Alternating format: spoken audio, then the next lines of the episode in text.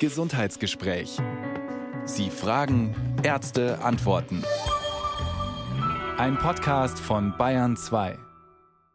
Willkommen zum Gesundheitsgespräch. Im Studio ist Ulrike Ostner. Der Krebspatient oder natürlich auch die Krebspatientin in der hausärztlichen Versorgung. Unser Thema heute im Vorfeld des Weltkrebstages am kommenden Sonntag. 0800 246 2469. Unter dieser Nummer können Sie mit dem Allgemeinmediziner Professor Jörg Schelling reden. Natürlich auch anonym, wenn Sie das möchten. Aber erstmal guten Morgen, Herr Professor Schelling. Guten Morgen, Frau Ostner. Bleiben wir doch gleich bei dieser Frage. Wenn Sie es auf den Punkt bringen müssten, warum sollte ein Krebspatient einen Hausarzt haben, wo es doch niedergelassene Spezialisten, Onkologen gibt und ausgewiesene Krebszentren auch?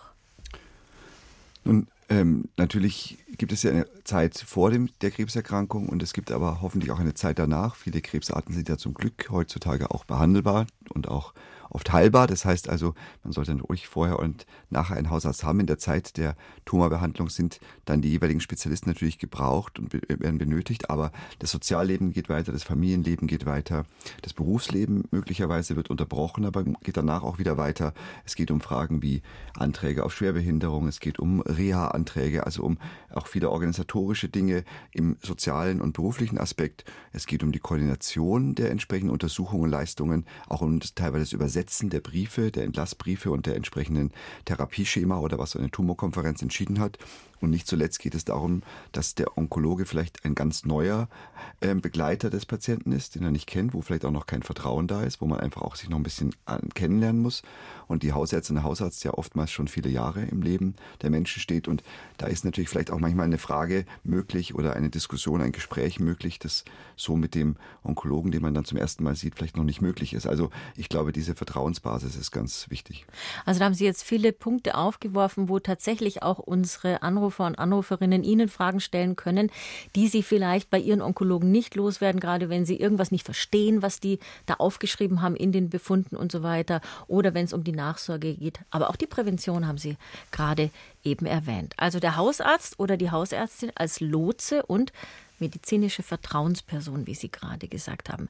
Uns interessiert, wie Sie das an den Radiogeräten jetzt erleben. Gibt es Fragen, bei denen Sie denken, da will ich mich eigentlich nicht mit dem Spezialisten drüber unterhalten, den halte ich nur auf, der hat auch nie Zeit, sondern das möchte ich in Ruhe meinem Hausarzt, meiner Hausärztin stellen? Diese Fragen würden wir auch gerne hören, wenn Sie mögen. 10 Uhr und 11 Minuten. Der Krebspatient oder die Patientin in der hausärztlichen Versorgung. Unser Thema heute im Vorfeld des Weltkrebstages am kommenden Sonntag.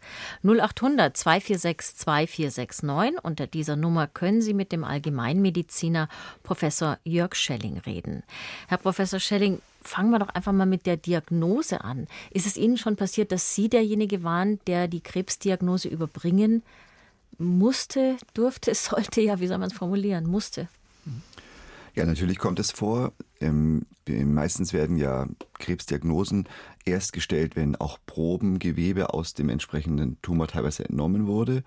Ähm, oder aber natürlich eine entsprechende Bildgebung stattgefunden hat, also zum Beispiel ein CT oder MRT oder auch manchmal ein Ultraschall, in dem man eben den Tumor auch schon klar als solchen erkannt hat. Und da gibt es schon mal die Situation, dass die Röntgenärzte die Bilder machen und äh, sagen, sie schauen sich die noch mal ein bisschen genauer an. Der Patient soll schon mal ähm, wieder nach Hause gehen, fahren und der Befund geht dann an den Hausarzt. Und dann beim Durchschauen wird die Diagnose klarer und dann kommt der Befund bei mir an. Und da sind im Endeffekt zum Beispiel in der Leber oder in der Bauchspeicheldrüse Stellen beschrieben, die also auch ohne, dass man diese Biopsie hat, also diese, diese Gewebeprobe hat, schon so eindeutig sind, dass man da auch in diese Richtung ähm, ähm denken muss, gehen muss. Und äh, dann kann es schon sein, dass der Patient dann am Nachmittag in der Praxis sitzt und sagt, ich war heute früh beim MRT oder CT. Der Befund wurde mir jetzt noch nicht mitgeteilt, die wollten sich die Bilder noch genau anschauen, aber sie haben ihn, ähm, ja, es hieß, es wird dann an sie gefaxt und dann Immer noch gefaxt tatsächlich? Wir hoffen, dass die Bilder doch anders übermittelt werden. Auch. Ganz genau. Also tatsächlich ist es, das ist ein, auch ein weites Feld, die ja. Übermittlung. Aber ich sage mal, auf irgendeine Weise haben Sie das ist es gekommen und dann genau und dann und dann ist der Moment schon auch da. Ja. ja, und uns hat ein Hörer erreicht, der zwar nicht auf Sendung möchte, aber doch wissen möchte, gibt es denn eine optimale Art, eine gute Art, wie man Diagnosen an Menschen überbringt, so eine Krebsdiagnose? Weil wir haben vorhin schon gesagt, das ist einfach etwas, was einen bis ins Mark erschüttert. Es gibt keine Standardmethode, es gibt keine einfache Methode und äh, was der Hörer ja auch angemerkt hat, ist, dass man schon im Studium daran arbeiten sollte, diese Gesprächstechnik auch zu erlernen. Das wird tatsächlich gemacht. An der Ludwig-Maximilian-Universität München gab es einen speziellen Curriculumsteil, Comecum hieß der, also Kommunikationscurriculum, wo es letztendlich nicht nur um das Überbringen schlechter Nachrichten ging, aber eben auch darum und wo auch schon die Studenten das von vornherein mit lernen sollten. Ich habe da auch eine Zeit lang mitarbeiten dürfen. Auch die Frau Professor Bausewein, die Lehrstuhlinhaberin für Palliativmedizin, war da äh, beteiligt unter anderem. Und da haben wir schon versucht, das den Studenten von Anfang an auch äh, beizubringen, auch Technik, um das entsprechend durchzuführen. Da geht es um ganz einfache Dinge wie die Sitzhaltung, die Körperhaltung, die, der Augenkontakt, die äh, Wortwahl, die Sprachwahl. Also das sind teilweise Dinge, die man auch lernen kann, üben also, kann. Man verschanzt sich nicht hinter seinem Computer genau. und guckt auf die Tastatur oder so, während man spricht. Genau. Also Übertreibe es vielleicht ein bisschen, aber. Richtig, also ganz ein, eigentlich einfache Dinge der Kommunikation, die aber manche Medizinstudierenden sicherlich auch mal einfach üben müssen. Also da wird in diesen Kursen auch geübt, praktiziert, in Gesprächen untereinander, auch an ähm, Patienten, äh, Schauspielpatienten, also Menschen, die einen Patienten dann wirklich sehr, sehr gut spielen, inklusive auch der Emotionen, das sehr gut darstellen können. Und irgendwann, klar, müssen es dann die Studierenden oder die jungen Mediziner auch dann an Patienten leben und erleben. Aber insofern, es gibt keinen Standardweg, aber ganz klar ist, natürlich, dass man ähm, als Hausärztin, Hausarzt sein, sein Wissen vom Patienten, seine Kenntnis, ähm, die teilweise über Jahre besteht, weiß auch ein bisschen, wie jemand tickt, was für eine Art von Sprache jemand bevorzugt. Ob jemand jemand ist, der lieber es wirklich direkt heraus, ohne viel drumherum hören möchte, jemand, der vielleicht ähm, tendenziell das eben ein bisschen langsamer darauf hingeführt werden möchte, auch jemand, der vielleicht äh, lieber sagen wir wirklich die negativen, harten Sachen hören möchte und sich dann da wieder in die positive Richtung arbeiten möchte oder jemand ist, der tendenziell noch ein bisschen auch ähm, die, nur die, die, die, die, die Hoffnung ähm, in den Vordergrund stellen möchte. Also das muss man individuell sehen, aber es ist jedes Mal eine furchtbare Herausforderung, ähm, auch für die Hausärztin, für den Hausarzt, weil das ist einfach so ein Moment, da hat auch jeder Hausärztin, Hausarzt Angst davor und, ähm, und äh, muss das auch dann mittragen und ähm, da muss man einen Weg finden und ich gebe auch ehrlich zu, vielleicht gelingt einem das auch nicht in jedem Moment immer perfekt und ideal und ich kann jeden Patienten verstehen, der sagt, das wurde mir in einer Art und Weise vermittelt, die war nicht so schön und ideal und da muss man das ansprechen, da muss man einfach auch lernen, lernen, lernen. Ja, das sind wahrscheinlich auch diese Fälle, die man abends mit nach Hause nimmt. Was braucht denn der Patient nach der Diagnose? Denn der geht ja dann raus aus dem Arztzimmer und ja, wohin? Also ist es was ein Gedanke, den, den der Hausarzt mit hat und sagt, was machen Sie denn jetzt? Gehen Sie jetzt heim? Ist da jemand, äh, mit dem Sie reden können? Sind es Fragen, die gestellt werden? Ja, natürlich das soziale Netz des Patienten, ist er berufstätig, äh, sind da, äh, ist es auch schon, sind auch die Fragen der Arbeitsunfähigkeit äh, geklärt. Geht er jetzt überhaupt noch in die Arbeit oder tut ihm das gut, vielleicht die nächsten Wochen, bis vielleicht noch eine weitere Diagnostik erfolgt ist, überhaupt erstmal weiterzuarbeiten? Oder möchte er lieber wirklich gleich rausgenommen werden aus dem Kontext? Ist Familie da? Sind Angehörige, Freunde da? Und dann eben ganz klar die Frage, wie geht's jetzt auf spezialärztlicher Ebene weiter? Ist er schon angebunden? Wo ist der nächste Termin?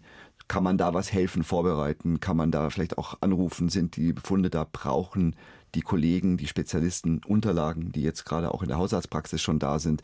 Also das sind alles Themen, Dinge, die da schon thematisiert werden. Und natürlich, wenn man sieht, dass die Patientin, der Patient wirklich äh, zutiefst erschüttert ist und dann muss man auch überlegen, ob man stützende Gespräche anbietet, Folgetermine anbietet und auch vielleicht schon sehr früh auch schon Kontakt zur Psychoonkologie vermittelt, also zu den äh, Fachdisziplinen, die auch wirklich während einer Tumorbehandlung die Patienten begleiten, auch auf psychisch-psychologischer Ebene. Ähm, da bieten ja inzwischen zum Glück eigentlich die großen Zentren. Müssen sie auch anbieten, wenn an, sie zertifiziert genau, sein wollen. Ganz genau. Und das ist zum Glück ist eine ganz ist eine tolle Sache. Das nimmt nicht jeder in Anspruch, leider muss man sagen, von den Patienten. Die Patienten, viele sagen auch, oh, das schaffe ich schon. Schaffe ich schon. Aber ich halte es für eine tolle Sache. Und das ist auch hausärztliche Aufgabe, einfach zu sagen, hören Sie zu, das ähm, würde ich Ihnen schon empfehlen zu machen, weil äh, die Diagnose macht mit jedem was. Es ist auch wichtig zu wissen, dass es das gibt und dass es keine Schande ist, das in Anspruch zu nehmen. Man kann ja eine Weile drüber nachdenken. Je früher man weiß, was für Möglichkeiten man hat, desto länger hat man Zeit nachzudenken. Wenn es dann um die Therapieplanung geht, sind die Hausärzte dann raus? Nun, sie sind natürlich in dem Sinne raus, als dass sie nicht äh, im Regelfall ja nicht an den Tumorboards teilnehmen. Sie sind nicht die Experten für die jeweilige, ähm, den jeweiligen Einsatz der äh, Strahlentherapie, der Strahlenmenge. Sie sind auch nicht die Experten dafür, welche Substanz, ob jetzt eine Antikörpertherapie, eine Chemotherapie eingesetzt wird, welche Dosis, welcher Abstand. Da sind die Spezialisten dafür zuständig. Wo sie dafür zuständig sind, ist teilweise diese Therapiepläne dann zu übersetzen, beziehungsweise auch einfach den Menschen zu erläutern, was es im Alltag dann bedeutet, ähm, wie die Abläufe sind, wie man vielleicht auch in die Klinik hin und zurückkommt, wie es mit dem Transport geht, im Taxischein zum Beispiel und ähnliche Sachen. Da sind sie natürlich mit beteiligt.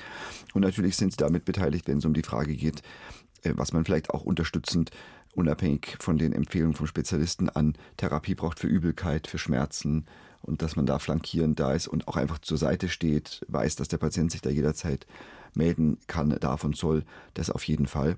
Und ähm, ja, und dann eben, wie gesagt, diese, ja, sage ich mal, äh, organisatorischen Dinge, wie zum Beispiel eben, was ist mit der Arbeit, was ist mit ähm, dem Grad der Behinderung, was mit dem Versorgungsamt, was ist ähm, vielleicht auch mit den Familienangehörigen, die betroffen sind, wie kann man die vielleicht auch auffangen und stützen. Jetzt hatten Sie schon mal die Situation, dass Sie gedacht haben, Mensch, das, was in der Klinik dem Patienten kommuniziert wurde, ich bin eigentlich überhaupt nicht einverstanden, ich würde das ganz anders machen? Nun, es gibt tatsächlich manchmal Fälle, wo man eben als Hausarzt ähm, den Eindruck hat, dass ähm, natürlich teilweise auch Tumortherapien ähm, bei sehr schweren Verläufen auch sehr lange weitergeführt werden. Es gibt sicherlich immer diese Frage, die ist ganz, ganz schwer zu beantworten. Wie viel Lebensqualität hat man und wie viel Lebenszeit bleibt einem noch, wenn man zum Beispiel eine Therapie auch früher aufhört und dann letztendlich sich konzentriert auf die Zeit und das Wesentliche, was man noch zur Verfügung hat, oder aber ähm, ist man weiter in diesem Therapieregime. Und da gibt es schon manchmal Momente auch als Hausarzt, wo ich mir denke, und das geht den Patienten ja auch so, wird jetzt hier die Therapie um jeden Preis gemacht. Das hat sich in den letzten Jahren deutlich geändert und verbessert, mhm. muss ich sagen. Also das ist jetzt meine Rückspiegelung auch an die spezialistischen Kollegen, die da viel sensibler, offener umgehen. Also Quality of Life, Lebensqualität der Patienten, ähm, deren, der, die Zeit, die ihnen verbleibt, wird viel mehr in den Mittelpunkt gestellt. Also es wird nicht therapiert, einfach nur, weil Auf die Therapie da ist. Quasi, ja. Aber da gibt es natürlich manchmal schon so Situationen, wo man sagt, Mensch, ähm, wie viele Monate hätte man noch ganz klar ohne Therapie? Wie viele Monate mit Therapie? Und ist die ganze Aufwand ins Krankenhaus fahren, die Therapie, die Nebenwirkung, ist es wert? Aber es ist eine ganz, ganz, ganz schwere Diskussion. Frage. Ganz schwierige Diskussion. 0800 246 2469. Der Krebspatient in der hausärztlichen Versorgung ist unser Thema und im Studio ist Professor Jörg Schelling und am Telefon ist der Herr Reiter. Guten Morgen. Guten Morgen, Axel Reiter. Ja, grüße Sie. Ich grüße Sie. Eigentlich gehe ich ein bisschen am Thema vorbei, weil ich nicht den Hausarzt habe, sondern ich wollte darauf hinweisen, dass es eigentlich sehr wichtig ist, ähm, eine psychotherapeutische Begleitung zu haben. Das hat der Herr Dr. Schilling ja gerade so ein bisschen angeschnitten mit der Psychoonkologie. Aber als Patient weiß man das natürlich erstmal nicht. Das habe ich erst im Laufe der Zeit dann rausgefunden, dass mir das helfen würde und es hat auch geholfen. Also bei mir insbesondere deshalb, weil man auch immer so ein gewisses Kopfkino hat und äh, wenn man dann beim Psychotherapeuten eben sitzt, dann muss man das mal alles aussprechen. Und damit kommt das Kino zum Stehen. Also mit Kopfkino meinen Sie, Sie haben sich furchtbare Dinge vorgestellt? Ja, es kommen halt Erinnerungen hoch und all solche Dinge. Mhm. Und es ist ja auch viel zu tun. Also kommen ja dann so Fragen wie Testament, mit dem man sich bisher nicht so beschäftigt hat. Das ploppt dann ziemlich kräftig auf und solche Geschichten halt. Ja, genau. Und der hilft dann halt einfach ein bisschen zu sortieren. Und Herr Schelling, das ist ja was, was Sie wahrscheinlich wissen aus der Erfahrung heraus, dass die Patienten, dass es da wild abgeht im Kopf und manchmal auch gar nicht in der Reihenfolge vielleicht die, also nach dem Motto, das ist jetzt ein Krebs, da müssen Sie noch gar nicht an Ihr Testament denken, weil jetzt kann man den wirklich gut behandeln oder so. Nehmen Sie das wahr und auf und sprechen Sie sowas an, bevor jemand tatsächlich in psychoonkologische Betreuung kommt und Unterstützung erhält? Also das sind natürlich Themen, die sind, äh, also vielen Dank, lieber Herr Reiter, dass Sie da so offen drüber sprechen. Ich finde das ganz richtig und wichtig auch, was Sie nochmal erwähnen, weil natürlich Fragen wie Testament, aber auch vor allem finanzielle Fragen. Wie geht es dann meiner Familie nachher? Also ich habe wirklich Patienten gehabt, die letztendlich gar nicht, die haben gar nicht über sich gesprochen. Die haben nur gesagt, mir nur erzählt, wie sie jetzt äh, ihre Frau und Tochter absichern wollen werden. Also sie waren dann wirklich Tage, Wochen beschäftigt damit, die finanziellen Aspekte ins Reine zu bringen. Dann ist natürlich das Thema Patientenverfügung, fällt vielen dann ein in dem Moment. Ähm, ich hätte, dass sie noch keine haben. Was ist denn, wenn da vielleicht auch eine Situation eintritt, wo man dann eine Verfügung bräuchte. Und wie der Reiter selber sagt, das, das äh, wirbelt dann durcheinander und da muss man auch ein bisschen Ordnung reinbringen. Da kann Hausärztin, Hausarzt sicherlich ein bisschen helfen, unterstützen und kann sagen, das ist jetzt gerade wirklich die Priorität, das brauchen wir. Oder eben zum Beispiel, wie Sie gesagt haben, Frau Ostner, bei Ihrer Tumorerkrankung, bei dem Stadium, was wir festgestellt haben, geht es jetzt gerade um Heilung und nicht um, um äh, das Testament. Also auch sowas, denke ich, ist Chance für den Hausärzten, Hausarzt zu sagen, ähm, es ist eine schwere Erkrankung. Ich kann völlig verstehen, dass Sie da auch wirklich Angst und auch Todesangst haben. Aber alles, was ich hier, sagen wir, auf dem Papier sehe, sieht so aus, als ob wir höchstwahrscheinlich heute in einem Jahr wieder darüber reden, wie Sie wieder in Ihren Beruf zurückkehren können. Insofern schauen Sie nach Ihrer Verfügung, schauen Sie, dass die finanziellen Fragen und die Dinge schon grundsätzlich geklärt sind, dass Sie wissen, wie Sie in den nächsten Monaten das alles funktioniert, aber lassen Sie uns über das Testament im Augenblick noch nicht sprechen.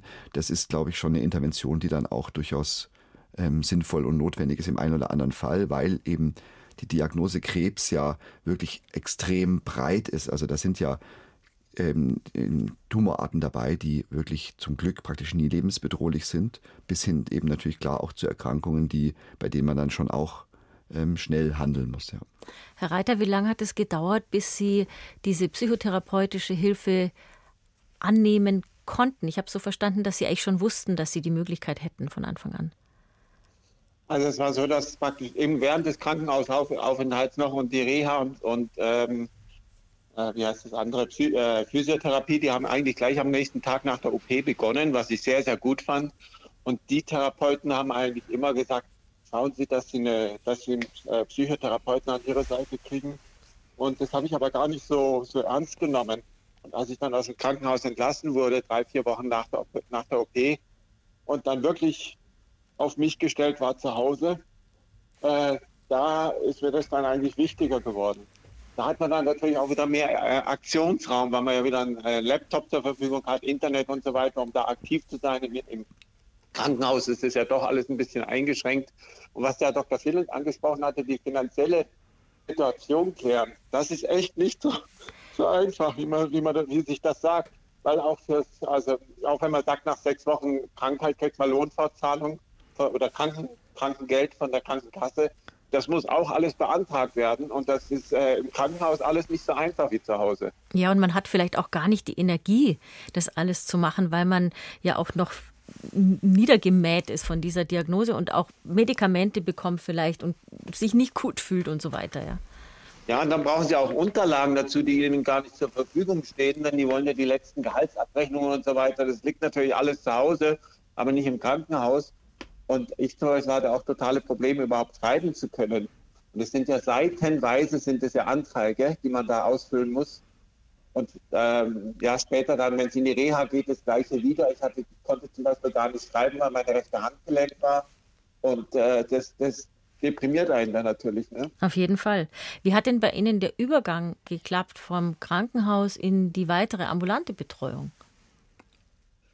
Also ich bin dann in eine, also nahtlos, nein, mit einer Woche zu Hause, die ich mir ausbedungen hatte, weil ich unbedingt nach Hause wollte, erstmal in eine Reha gegangen, die für drei Wochen angesetzt war.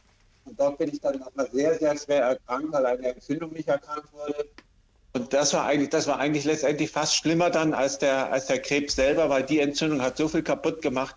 Die hat dann auch letztendlich darüber entschieden, äh, dass ich nicht in meinen Beruf zurückkehren konnte. Mhm. Weil, ähm, also ich hatte ja Meningiom und das wird ja über eine, über eine Trepanation, also über Knochendeckel, Knochendeckelentfernung äh, rausgenommen.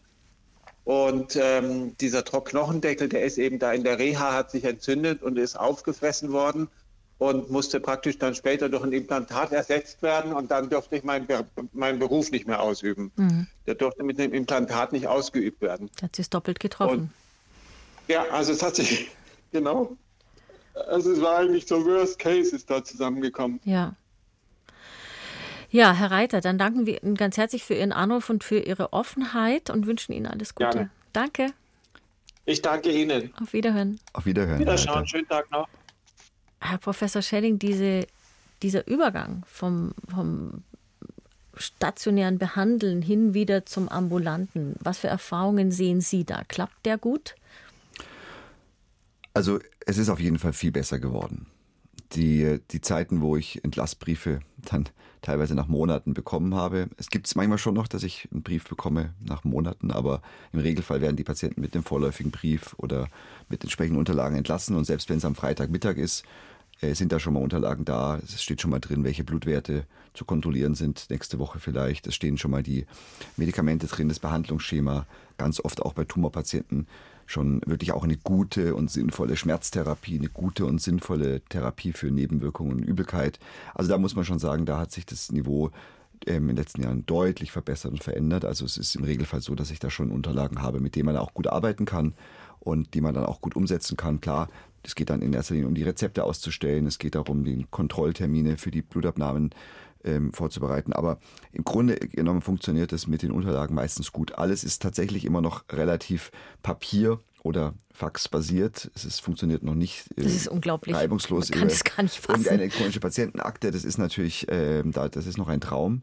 Aber im Regelfall wirklich sitzt der Patientin, Patient mit einem Brief, auf dem so im, im Wasserzeichenform hinten drüber steht, äh, vorläufig mhm. sitzt er bei mir, aber damit kann ich meistens schon wirklich gut arbeiten für die nächsten Wochen und dann werden die Briefe ja auch dann äh, meistens besser und über die Zeit hinweg entwickelt sich das das Schema. Was ich auch immer sehr, sehr gut finde und was auch viele Tumorzentren inzwischen wirklich auch draufschreiben, sind Notfallnummern, wenn der Patient zum Beispiel äh, Fieber bekommt äh, unter Chemotherapie oder es ihm deutlich schlechter geht, wo dann sich Hausarzt, Hausarzt oder Patient, Patientin selber hinwenden kann. Das finde ich auch immer super, so einen direkten Notfalldraht.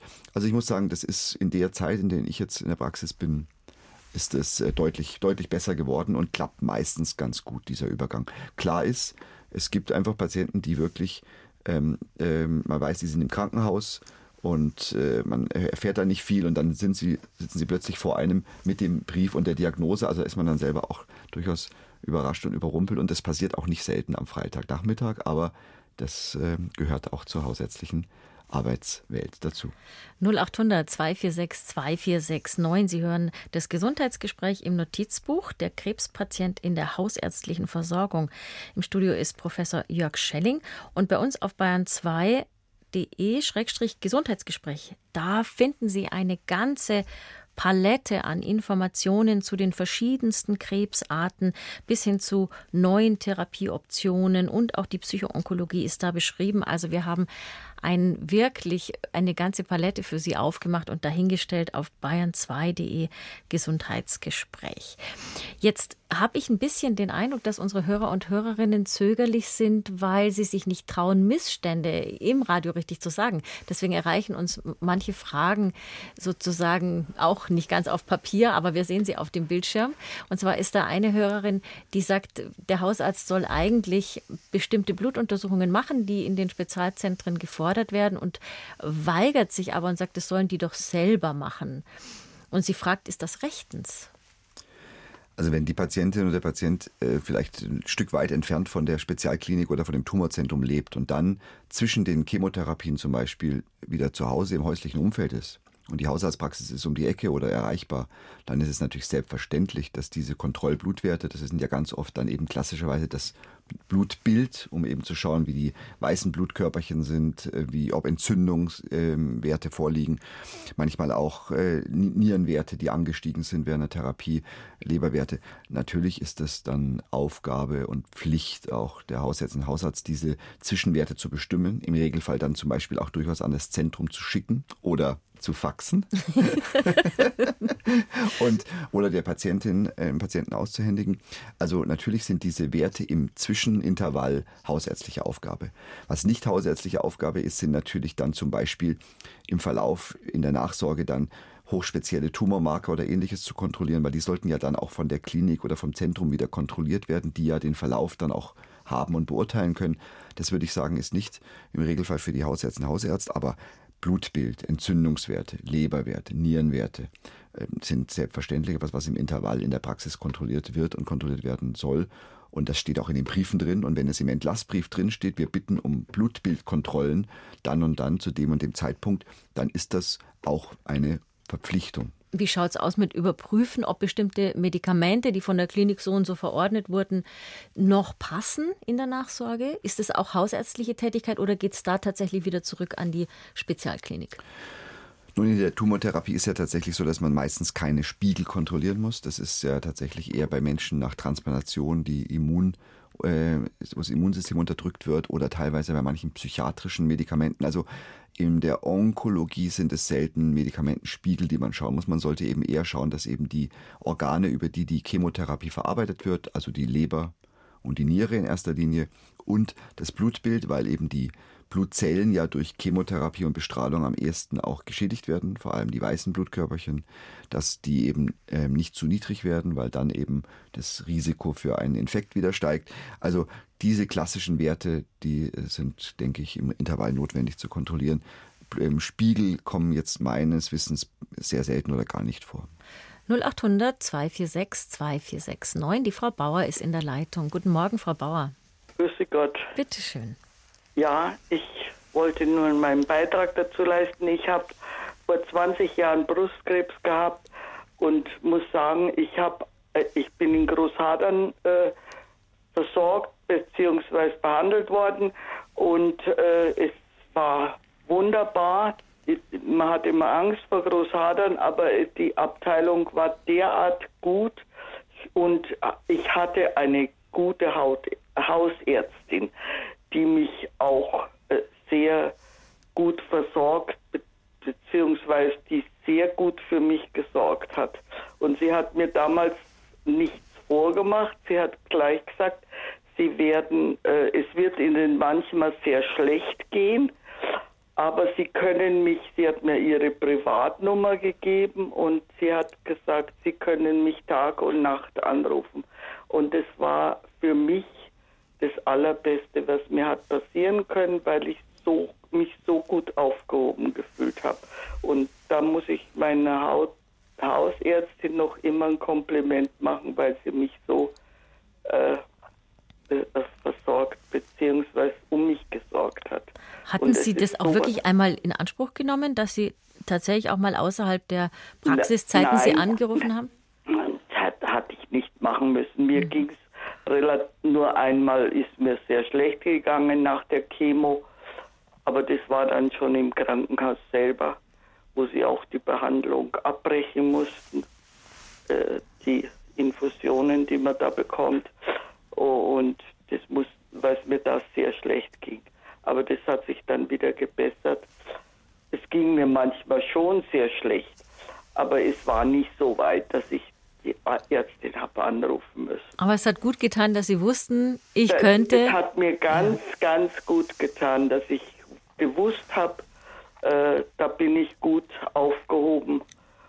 Und sie hat auch Verständnis für alles gehabt, was ja in, da, damals hat mein Mann noch gelebt, was man ja in, von, von Familienangehörigen gar nicht verlangen kann. Die leiden ja auch selber darunter. Ich glaube, das, das ist ein ganz wichtiger Punkt, Frau Bauer, was Sie da sagen. Ja. Herr Schelling, Sie haben das schon vorher so ein bisschen angedeutet, dass man oft als Hausarzt die ganze Familie kennt ja. und ein bisschen schauen muss, wie geht es denn eigentlich den anderen damit? Ja, das ist völlig richtig. Also erstmal, Frau Bauer, freue ich mich riesig, dass die Erkrankung ja so viele Jahre jetzt schon her ist. Insofern haben Sie sie ähm, ganz sicher ja besiegt und außerdem bin ich natürlich als Hausarzt auch ganz gerührt und, und, und bewegt, dass es wirklich so toll auch mit ihrer Hausärztin da geklappt hat und dass sie ihnen auch so zur Seite gestanden ist. Das ist ja wirklich der Idealzustand. Ja. Und dazu noch die gute Behandlung in dem Brustzentrum in Großhadern. Auch das nochmal ein wichtiger Aspekt, den Sie gesagt haben. Viele Patienten, Patienten haben Angst vor diesen großen Medizinfabriken, genau. diesen großen Universitätskliniken. Ja. Aber ähm, da ist, das ist, teilweise sind die Zentren dort sehr, sehr gut spezialisiert und sehr sensibel und sehr gut organisiert, eben gerade bei diesen Krankheitsbildern. Also ähm, das ist auch meine Erfahrung, dass es in den letzten Jahren auch sehr viel besser geworden ist. Und was die Familie betrifft, ist ganz klar, die leiden mit. Und es gibt durchaus auch Situationen, wo vielleicht manchmal die Patientin, der Patient ähm, die Erkrankung eigentlich ganz gut in Anführungsstrichen wegsteckt, zumindest psychisch, aber teilweise die Familie dann oder manche Familienangehörigen wirklich unglaublich Sorge, Angst haben, zum Beispiel auch Kinder, die Angst haben, dann ihre Mama zu verlieren, wenn sie Brustkrebs hat. Und äh, hier ist, glaube ich, auch wichtig für den Haus, die Hausärzte Hausarzt eben über den Tellerrand zu schauen und zu schauen, wie geht es einfach, wie ist im Umfeld, gibt es da vielleicht jemanden, der vielleicht sogar noch mehr Zeit im Augenblick braucht. Das ist ähm, ähm auch kein Einzelfall. Und äh, hier auch wieder die Frage, muss man da vielleicht auch unterstützen in der beruflichen Situation ähm, mit, mit dem Arbeitgeber, mit, auch mit anderen Familienangehörigen, wiederum mit den finanziellen Fragen, dass vielleicht auch mal durchaus für eine gewisse Zeit auch jemand aus der Familie vielleicht auch sich mal rausnehmen kann aus dem anderen Ablauf, weil Arbeit und Ablenkung ist für manche toll und für manche ist es äh, furchtbar, weil ihnen die Zeit fehlt, um dann auch für den, das kranke Familienmitglied da zu sein. Also auch hier hat die Hausärztin Hausarzt die Chance nachzufragen, aktiv zu werden und auch dann ganz konkret mit den notwendigen Formularen und der notwendigen Bescheinigung zu unterstützen. Also genau, noch vielleicht noch ein wichtiger Aspekt. Vielen Dank. Danke, Frau Bauer. Ja, bitte sehr. Alles Gute für Sie. Danke vielmals. Wiederhören. Auf Wiederhören. Vielen Dank. Und als nächstes kommt die Frau Keller dran. Frau Keller, grüß Gott. Ja, hallo zusammen. Bitte, Frau Keller. Grüße Sie. Ja, ähm, ich möchte ähm, mich der Frau Bauer, die äh, die ähnlich, ein ähnliches Schicksal hat äh, wie ich, gerne anschließen. Ich, hab, ähm, ich wurde auch in Großhadern operiert, also ich bin Krebspatientin. Ich bin 49 Jahre alt und vor dreieinhalb Jahren wurde ein Eierstockskrebs ähm, diagnostiziert und der war bei mir leider schon sehr, sehr weit fortgeschritten, weil ich vorher ein Dreivierteljahr lang nicht ernst genommen wurde von meiner Hausärztin, bei der ich über 20 Jahre war. Und ähm, dann kam diese, diese Diagnose über mich hat mich natürlich so wie alle Krebspatienten, äh, des, äh, Patientinnen des Schildern auch ähm, natürlich auch von den, Be von den Füßen gerissen. Ähm, und gleichzeitig kam für mich aber auch, um beim Thema zu bleiben, natürlich der Bruch mit der Hausarztpraxis, wo auch meine ganze Familie ähm, ist ähm, also meine drei Kinder, mein Mann, also wir waren alle äh, sehr viele Jahre in dieser Hausarztpraxis und ähm, ich konnte aber ein Dreivierteljahr lang eben kein Gehör finden und dann wurde diese ähm, Diagnose durch einen, ähm, einen anderen Arzt eben gestellt. Und dann äh, war aber der Punkt für mich, dass ich sehr schnell ähm, eine Anschlussversorgung bekommen musste und ich wurde dann eben auch in Großhadern ähm, sehr radikal operiert. Ich hatte anschließend dann eine schwere Komplikation. Ich, ich habe einen, einen Riesenabszess in meinem Bauch bekommen und bin dann zu Hause zusammengebrochen, musste dann wieder nach Großhadern und in dieser Zeit, in dieser fragilen Zeit musste ich mich gleichzeitig auch irgendwie darum kümmern, einen neuen Hausarzt oder Hausärztin zu finden, die mich irgendwie in irgendeiner Form auffangen können. Und ich habe natürlich die Erfahrung auch gemacht, Hausärzte sind auch bei uns überlaufen und da war schon auch, wenn ich angerufen habe und gesagt habe, also wie gesagt, unter Chemo, mir ging es wahnsinnig schlecht. Ich habe in vier Wochen fast 20 Kilo abgenommen. Haben viele Hausärzte auch gesagt, oh, das, ähm, uh, also wenn es so ist, dann, mh. Hm. und ich habe dann letztendlich eine sehr gute Stelle gefunden und gleichzeitig hatte ich aber eine sehr, sehr engagiert und habe immer noch eine sehr engagierte, wundervolle Frauenärztin, die diese Lücke geschlossen hat, gemeinsam mit meiner homöopathischen Ärztin. Und ohne diese beiden Ärztinnen, glaube ich, wäre ich heute auch nicht mehr am Leben. Das ist dreieinhalb Jahre jetzt her. Und ich bin unglaublich dankbar dafür, dass diese Lücke durch, durch andere Ärztinnen in dem Moment geschlossen werden konnten, die sich meiner angenommen haben. Und was ich gerne auch noch ähm, anfügen möchte, ist, äh, weil Sie das äh, gesagt haben, äh, vorhin, Herr Schilling, glaube ich. Gell? Schilling, ja. Mhm. Schilling, mhm. Ähm, es geht um, um Lebensqualität und um ähm, und darum führen wir eine Chemo weiter. Ja, nein. Also es war klar, ich habe äh, mir wurde von Anfang an ganz klipp und klar gesagt, ich habe wirklich nur wenig Chancen. Also die Chancen, dass ich das irgendwie über einen längeren Zeitraum überlebe, sind gering, aber sie sind da. Und ich sollte dann an einem ähm, Forschungsprojekt teilnehmen. Das hätte aber zur Folge gehabt, dass ich jeden zweiten Tag von meinem Heimatort 80 Kilometer nach München anreise mit drei ähm, mittelkleinen Kindern oder mittelgroßen, je nachdem. Und ähm, da hätte, ich natürlich sehr gut versorgt werden können und hatte das Angebot. Aber ich habe mich dann dagegen entschieden, weil ich gesagt habe, egal wie viel ich noch habe, aber ich will diese Zeit nicht auf der Straße verbringen, sondern mit meinen Kindern zusammen sein. Und jetzt merkt man an meiner Stimme vielleicht auch, dass es ein bisschen immer noch emotional ist. Ja. Und was ich auch abschließend vielleicht noch gerne berichten möchte, ich habe, ähm, ich war jetzt drei Jahre damit beschäftigt, meinen Körper wieder so weit in Ordnung zu bekommen, dass ich meinen Beruf, meinen heißgeliebten Beruf als Lehrerin ähm, umfänglich ausüben kann, ist immer noch nicht ganz möglich, aber ich arbeite daran und ich darf auch wieder im Klassenzimmer stehen. Und jetzt nach drei Jahren bin ich endlich so weit, dass ich gemerkt habe, okay, meine Seele braucht ganz dringend auch was. Und da ist leider ähm, mit der Psychoonkologie an sich habe ich wirklich sehr schlechte Erfahrungen gemacht in Großhadern. Also die Dame hat mich bei jedem Gespräch gefragt, was ich gleich nochmal beruflich mache. Und ähm, das ist für mich keine, kein psychologisches Gespräch. Aber ich habe wirklich mich jetzt wirklich als Patientin stark auf meine Hinterbeine stellen müssen, um einen Platz für mich zu bekommen. Nach einem ambulanten Platz suche ich seit Monaten immer noch, obwohl ich wirklich sehr rege bin. Also was ich damit sagen möchte, ist, dass man leider als Krebspatientin oder Patient leider trotz der schlechten Verfassung, in der man sich befindet, sehr stark in der Eigeninitiative gefordert ist, weil der Hausarzt, so schön das klingt, und ich will das auch nicht in Abrede stellen, aber ein Hausarzt oder Hausärztin kann diese Unterstützung in dem Maß leider nicht leisten im Praxisalltag, zum Beispiel bei der Therapieplatzsuche helfen und so weiter.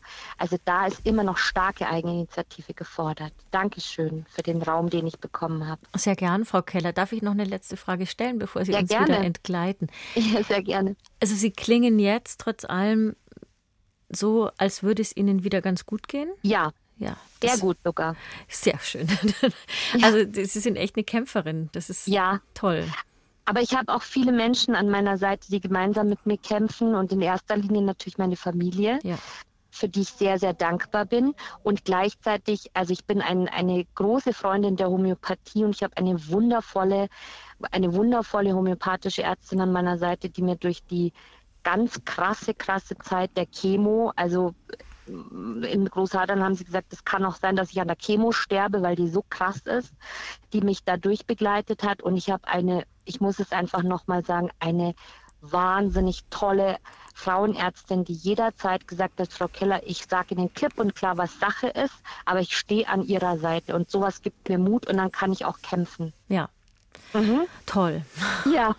Frau Keller, danke ich danke schön. Ihnen herzlich für Ihren Anruf. Ja, vielen Dank auch. Schönen Tag noch zusammen. Alles ja. Gute. Tschüss. Danke. Tschüss. Tschüss. Dankeschön. Ja, Herr ja. Schenning, was die äh, Frau Keller da aufgemacht hat, ist, glaube ich, ein ganz großes Dilemma. Ja, es ist, also ich bin erstmal begeistert von dem Anruf gerade von der Frau Keller, auch von der Offenheit und auch, wie sie das zwar in gewissen Zeit, aber doch so klar und konzise zusammengefasst hat, ihre Erlebnisse. Also war es extrem viel drinnen und das äh, war, sie, war also ganz viele wichtige Punkte. Vor allem auch ähm, klar, dass das natürlich durchaus auch ähm, in der Hektik und Durcheinander der Hausarztpraxis manchmal ähm, es mit der Diagnostik nicht so läuft, hat sie ja angedeutet. Da war sie ja enttäuscht und dann aber auch, was sie gesagt hat, dass sie eben jetzt nicht primär an der Hausarztpraxis danach angebunden ist, sondern eben bei ihrer Frauenärztin. Ich finde es auch nochmal ein wichtiger Aspekt, den man auch als Hausarzt hier ganz offen sagen muss, dass die niedergelassenen äh, Fachärztinnen für Gynäkologie und Fachärzte da auch im Bereich der, der Eierstocktumoren, der Brustkrebserkrankung unglaublich viel leisten und auch wirklich da sind und vermitteln. Also das ist nicht nur die Klinik und der Hausarzt, das sind auch die niedergelassenen Teilgebietsärzte und gerade die Frauenärzte kann man hier auch wirklich nicht genug loben. Das mache ich hiermit auch nochmal ganz ausdrücklich. Und auch wenn ich persönlich über Homöopathie eine sehr klare Meinung habe, die ich jetzt hier äh, nicht äh, auflegen will. Es geht ja auch um den Menschen hinter der Therapie und wenn die homöopathische tätige Kollegin hier auch menschlich unterstützend und äh, mit welchen Methoden auch immer geholfen hat, finde ich das auch ja, das sehr, ist immer eine interessante sehr, Diskussion, weil sehr, die, die, die, homöopathisch tätigen Ärztinnen und Ärzte haben in der Regel einfach viel mehr Zeit für ihre Patienten. Und das ist natürlich ein, ein, ein, ein wahnsinnig hohes Gut. Also ich weiß nicht, wie viele Patienten bei Ihnen jeden Tag durchlaufen, dass einem da was durchrutscht, das liegt fast auf der Hand. Das heißt, wir bräuchten ja da einen Strukturwandel, der diese sprechende Medizin, wofür wir hier im Gesundheitsgespräch seit inzwischen fast 25 Jahren plädieren, anders auch äh, wiederum honorieren müsste. Sie müssten also was davon haben. Ja. Ja, absolut. Und als Frau, die Frau Keller gerade erwähnt hat, dass es auch für den Hausarzt in dem Arbeitsalltag vielleicht auch nicht leicht ist, einen beim Therapieplatz zu suchen. Das, das sind immer so, da gibt es mir auch immer so kleine Stiche innerlich, weil es genau die Probleme sind, die ich selber und auch viele Hausärzte und Hausärzte jeden Tag erleben, dass wir einfach zu wenig Zeit haben, um manchmal äh, das zu machen, was wir eigentlich auch gerne machen möchten und was wir eigentlich auch gerne machen würden. Aber Ähm, da ist dann die Eigeninitiative leider manchmal auch gefragt. Da sind dann andere Strukturen auch manchmal gefragt. In, der, in einer idealen Medizin, idealen Versorgung ist auch in der Hausarztpraxis genug Zeit, um hier wirklich in Ruhe zu unterstützen und das zu machen. Bei der Frau Keller hat ihre Frauenärztin, hat die homöopathisch tätige Kollegin geholfen und hat die Frau Keller selber, die ja ganz eindeutig, das hat man ja auch schon Einfach über Kraft, hat. Kraft ja. und Energie und, ja. und Mut und Kampfeswillen Ja. hatte, das selber geschafft. Aber klar ist, äh, liebe Forstner, das ähm, unterstütze ich natürlich auch vorbehaltlos. Es müsste eigentlich mehr Zeit da sein, um solche Dinge auch zu machen und weniger, um irgendwelche Formulare auszufüllen oder ähm, Nachfragen der Krankenkasse wegen einem vor drei Jahren verordneten Medikament zu beantworten. Ja. Wobei man auch sagen muss, es gibt äh, den Bayerischen Krebspatientenpreis, der jedes Jahr verliehen wird. Und da werden immer Initiativen oder Krankenhäuser, Netzwerke ausgezeichnet, die besonders was tun für das Wohl der Patienten und Patientinnen. Und da gibt es gibt diese Beispiele. Also in der Region Vilsbiburg, Landshut zum Beispiel, da ist ein ganzes Netzwerk aufgebaut worden. Das geht runter bis zum Taxifahrer, der den äh, an Krebs erkrankten Bauern ambulant zur Chemotherapie aus dem Stall abholt und so weiter und dann vom Arzt befragt wird, du, wo war er denn gerade? Oder solche Geschichten. Also es gibt Vorbilder, das gut zu machen und alle beteiligten Stellen gut zu vernetzen, von denen man sicher noch lernen kann. Absolut. Und das Thema dieser Bruchstellen im System, die Sollbruchstelle zwischen Krankenhaus und ambulant, die Sollbruchstellen zwischen Hausarzt und Teilgebietsarzt, die Bruchstelle zwischen Physiotherapie und Ärzteschaft, die Bruchstelle zwischen Psychotherapie und somatischer Medizin oder, oder Versorgungsmedizin.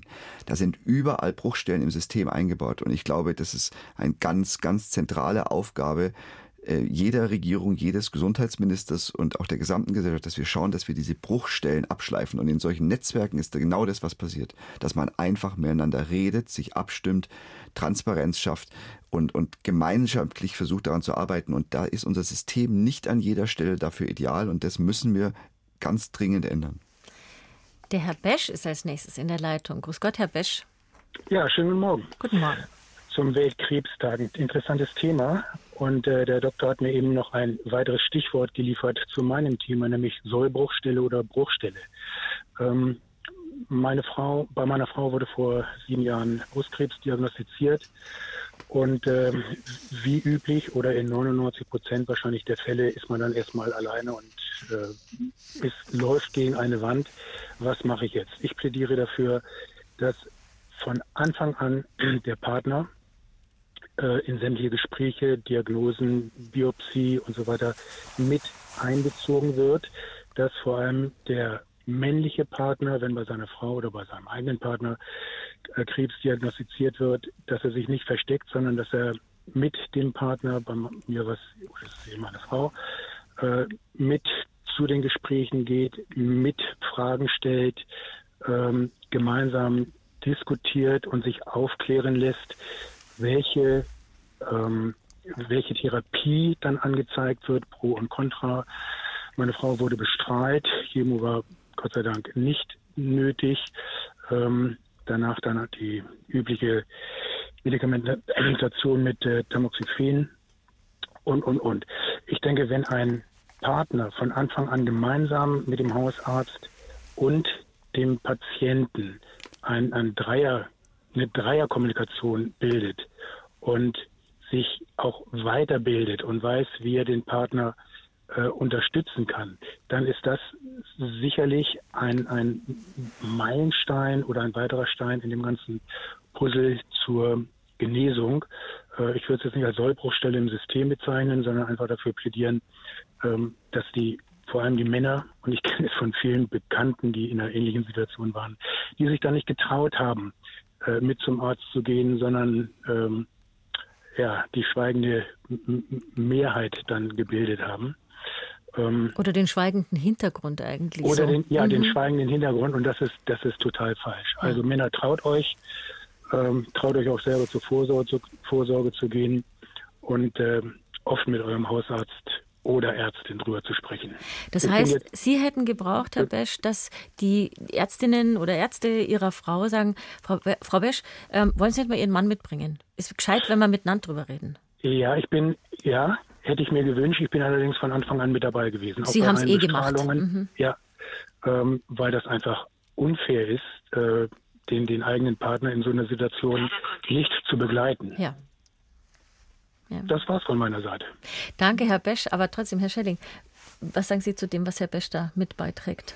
Also äh, ganz auch wieder ganz toller Beitrag. Ähm, ähm, vielen Dank, lieber Herr Besch, dafür. Ähm, Finde ich völlig richtig. Männer so nicht nur bei der Geburt dabei sind, sondern auch bei schweren Erkrankungen. Das gilt natürlich andersrum für das andere Geschlecht genauso. Wir reden jetzt viel über Brustkrebs, aber es gibt ja auch Tumoren, die Männer betreffen. Ja. Ich glaube ganz sicher, dass es Dreierkonstellation sein soll. Und wenn ich jetzt gerade so nachdenke, die Gespräche, die ich in den letzten Monaten immer geführt habe mit Patienten, Patienten. Zum Glück muss ich auch sagen, sitzen wir da ganz oft zu dritt, egal was es für eine Tumorart mhm, ist. Schön. Und ähm, das ist, sollte der, aber Sie haben völlig recht, das sollte nicht niemals die Ausnahme, das sollte die Regel sein. Was machen Sie, wenn Sie eine Patientin haben, die sagt, ich will meinen Mann gar nicht so einbinden, weil irgendwie ist es so ein Eingriff an meiner Körperlichkeit, irgendwie schäme ich mich auch, ich habe Angst, er mag mich dann nicht mehr. Es gibt ja so viele Gedanken, die man haben könnte. Nun grundsätzlich ist natürlich der Wille jedes einzelnen Menschen dann zu berücksichtigen, wenn jemand ganz klar sagt, das ist mein Statement und dann werde ich das jetzt auch nicht mit Gewalt versuchen zu ändern. Aber ganz klar, und da muss ich jetzt auch, wie gesagt, äh, sagen, hat der Besch einfach auch völlig recht, ähm, in dem Wissen darüber, wie so eine Krankheit verläuft, wie die Abläufe sind, wie die Belastung ist, psychisch, körperlich, und so weiter, das ist was, das kann man als Team besser schaffen als als Einzelkämpfer. Mhm. Und deswegen würde ich in so einem Fall auch einer Frau sagen, hören Sie zu, ich verstehe das, dass Sie da jetzt das äh, erstmal für sich alleine ausmachen wollen, aber Ihre Familie ist da mit dabei und ist damit beteiligt und Ihr Mann insbesondere im Fall von Brustkrebs. Und deswegen fände ich es schon schön, wenn Sie ihn das nächste Mal mitbringen würden. Mhm. Darf ich noch eine Bemerkung machen? Mhm. Ähm, ich halte mittlerweile nichts mehr davon, den Dr. Google zu befragen in solchen Situationen. Da, da kann man da kann man vielleicht in der, im, ersten, im ersten Schritt mal sich ein bisschen Informationen holen. Aber der Hausarzt, der Gynäkologe und der Onkologe, das sind dann immer noch meine Ansprechpartner der ersten Wahl. Ähm, Google nutze ich für andere Dinge, aber sicherlich nicht für medizinische. Ich glaube, das ist eine äh, sehr wichtige Bemerkung, Herr Besch. Können wir nur unterschreiben, oder, Herr Schelling? Ja, Dankeschön. Danke. Herr Besch, machen Sie es gut und Grüße an Ihre Frau. Ja, mache ich gerne. Alles, Alles klar. Vielen Dank. Ciao. Und ich glaube, wir haben noch Zeit für die Frau Schaar. Grüß Gott, denn wir haben heute noch gar nicht über die Selbsthilfe gesprochen, beziehungsweise Frau Schaar, grüß Gott erst einmal. Ja, grüß Gott. Freut mich, dass Sie noch drankommen. Ja, Sie haben einen Gesprächskreis ja. gegründet. Genau, und zwar bei mir war vor 15 Jahren Mama CA. Ähm, ich hatte äh, gut, also, ja, gute Aussichten, aber ich bin psychisch ein totales Loch gefallen. Und ähm, ich war vom Frauenarzt her und vom Hausarzt her ja, war die Möglichkeit einfach schlecht, nicht so gut. Und dann, ähm, durch das, dass ich Krankenschwester bin und ein bisschen Ahnung hatte, habe ich bei uns im Krankenhaus einen Ges äh, Gesprächskreis gegründet. Ähm, das, ähm, der Management hat mir viel geholfen, die Termine, weil ich war am Anfang überlastet. Und das, äh, die, die Gespräche, die waren für mich das A und O. Das war sehr, sehr wichtig. Viele manche Ärzte lehnen das ab, aber ich habe den Gesprächskreis heute noch. Ich brauche ihn nicht mehr, aber ich bin die Leiterin und ich mache ihn weiter. Ich möchte nie mehr, dass hier ein Patient mit einer Diagnose, CA, also mit einer Krebsdiagnose so da hängt, hilflos da hängt wie ich. Und ähm, wir haben sehr gute Gespräche, einmal im Monat, regelmäßiger äh, Termin. Und die können sich auch bei mir jederzeit telefonisch melden, auch abends, spät, habe ich da kein Problem. Und wir sprechen alles durch. Wir, ähm, ich habe schon viele Seminare durchgemacht, mitgemacht, ja. habe viel, viel gelernt. Und wir sprechen die Probleme durch und dann können die äh, zur Selbsthilfe und dann können die Patienten und, äh, einfach weitergehen und äh, manche Sachen probieren. Und die vertrauen Ihnen sicher auch, Frau Schaar, weil die natürlich ja. wissen, dass Sie das selber erlebt haben. Genau. Ich bin sicher, jetzt sind ja. Leute da, die sagen, wo ist der Gesprächskreis von der Frau Schaar? Würden Sie es uns sagen? äh, ja, also in, in Laubheim, in Laubheim im Schwäbischen. Ja. Und wir haben auch, bei uns macht die Krankenkasse, ich weiß nicht, kann ich das sagen, AOK macht sehr gut mit. Wir haben KICS, die Kontaktstelle. Und die, wenn, wenn, ich, wenn ich selber ein Problem habe, kann ich da anrufen. Und die hat auch ein Heft rausgebracht von der, vom Kreis Biberach über sämtliche Selbsthilfegruppen. Sehr schön. Und Gesprächskreis. Also Nachahmung mich, erlaubt ja, auch. Ja, und auch wenn die Ärzte sich querstellen, wir, wir sind nicht gegen oder wir schimpfen auch nicht, das dürfen wir gar nicht. Wir sind da äh, offen, aber wir machen Hilfestellungen, was man, was man eventuell noch probieren könnte mit den Medikamenten äh, eine Zweitmeinung einholen können. Also ich habe sehr, sehr viel dazu gelernt und mir geht es heute sehr, sehr gut. Das freut uns sehr, Frau Schaar, und wir bedanken uns herzlich für den Beitrag, den Sie uns jetzt noch am Ende der Sendung mitgegeben haben. Dankeschön. Ja, und also Sie können auch gerne meine Telefonnummer weitergeben. Wenn man Die heben wir jetzt auf, genau. Wenn man jemand eine Selbsthilfegruppe an, äh, äh, gründen will. gründen will, ist gar kein Problem. Wunderbar. Danke, Frau Schaar. Ja, Alles bitte. Gute. Dankeschön. Auf Danke Wiederhören. auch. Ja, tschüss. Also, Herr Schelling, wir halten fest, die Hausärzte und Ärztinnen bemühen sich, aber es ist super, dass es drumherum auch noch Leute gibt, die sich kümmern. Ja. Und die Selbsthilfe ist sowieso nicht Ganz zu klar. unterschätzen. Als Hausarzt hatte ich heute die Möglichkeit, auch unsere Tätigkeit hier darzustellen. Aber ganz klar, Selbsthilfegruppen sind mindestens genauso wichtig, wenn nicht sogar wichtiger. Also, der Krebspatient oder die Krebspatientin in der hausärztlichen Versorgung. Vielen Dank, Professor Jörg Schelling. Und Dankeschön. zum Nachhören gibt es die Sendung als Podcast. Und nächste Woche reden wir dann dann über die Zähne. Kann man das schaffen, sie lebenslang gesund zu halten?